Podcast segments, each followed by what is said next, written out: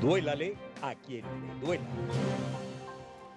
Gracias, mis queridos amigos, por continuar con nosotros. Para los que se han incorporado eh, un poco tarde a nuestra transmisión y preguntan por Miguel Ángel Rodríguez, bueno, Miguel Ángel Rodríguez está fuera de la ciudad el día de hoy, cumpliendo una misión especial.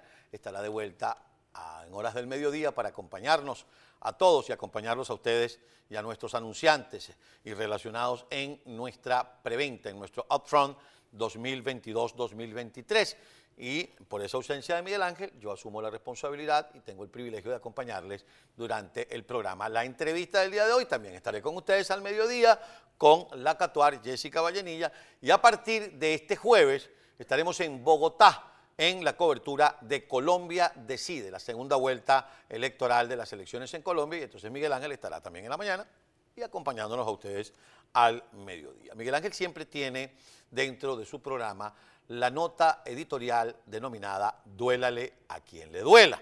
En esta oportunidad, y yo tenía por costumbre en este horario, hacer para ustedes el así o más claro.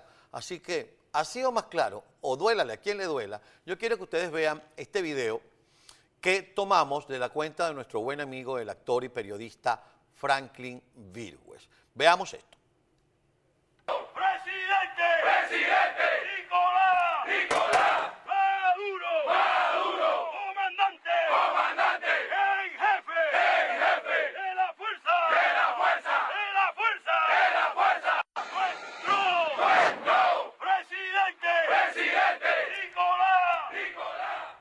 Cuando una institución ha gozado del respeto, de la admiración incluso, y hasta del deseo vocacional de muchos de querer pertenecer a ella, como lo fue en una oportunidad la Fuerza Armada Venezolana, denominada la Fuerza Armada Nacional, y no ese mote muy al estilo de Hugo Chávez, que hoy se le conoce como la Fuerza Armada Nacional Bolivariana, que no tiene nada de nacional y mucho menos de bolivariana.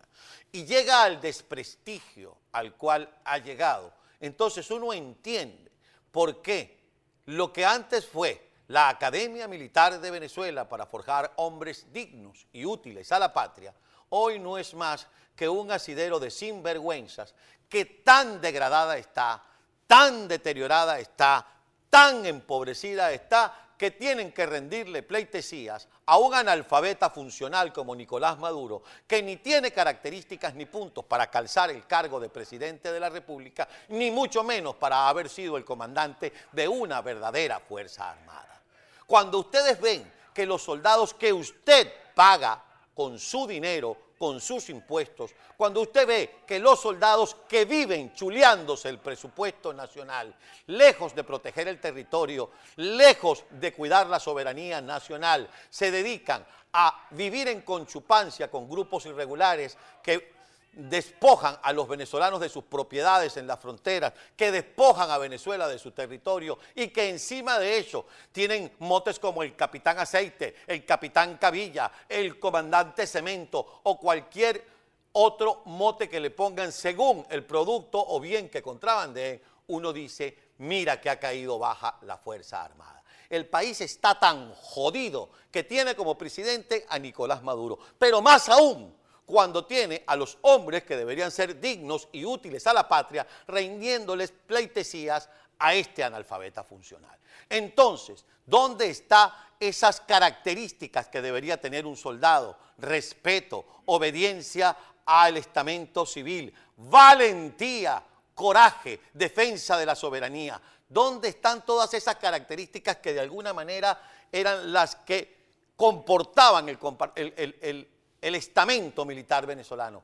No existen. Fueron destruidas desde dentro por quien, repito, desde dentro salió para destruir la democracia venezolana y sus instituciones. Quiero decir con esto, mis queridos amigos, que hoy, cuando ustedes ven y escuchan a estos soldados gritando estas consignas, el video sería más o menos este. ¡Maduro! ¡Maduro! ¡Comandante! ¡Comandante! ¡En jefe! ¡En jefe! ¡De la fuerza! ¡De la fuerza! ¡De la fuerza! ¡De la fuerza! ¡Nuestro! ¡Nuestro! ¡Presidente! Porque para defender a un país, porque para defender la soberanía hace falta dignidad, hombría y coraje. Pobre Fuerza Armada venezolana. Y el que no esté de acuerdo, un paso al frente. Ya venimos.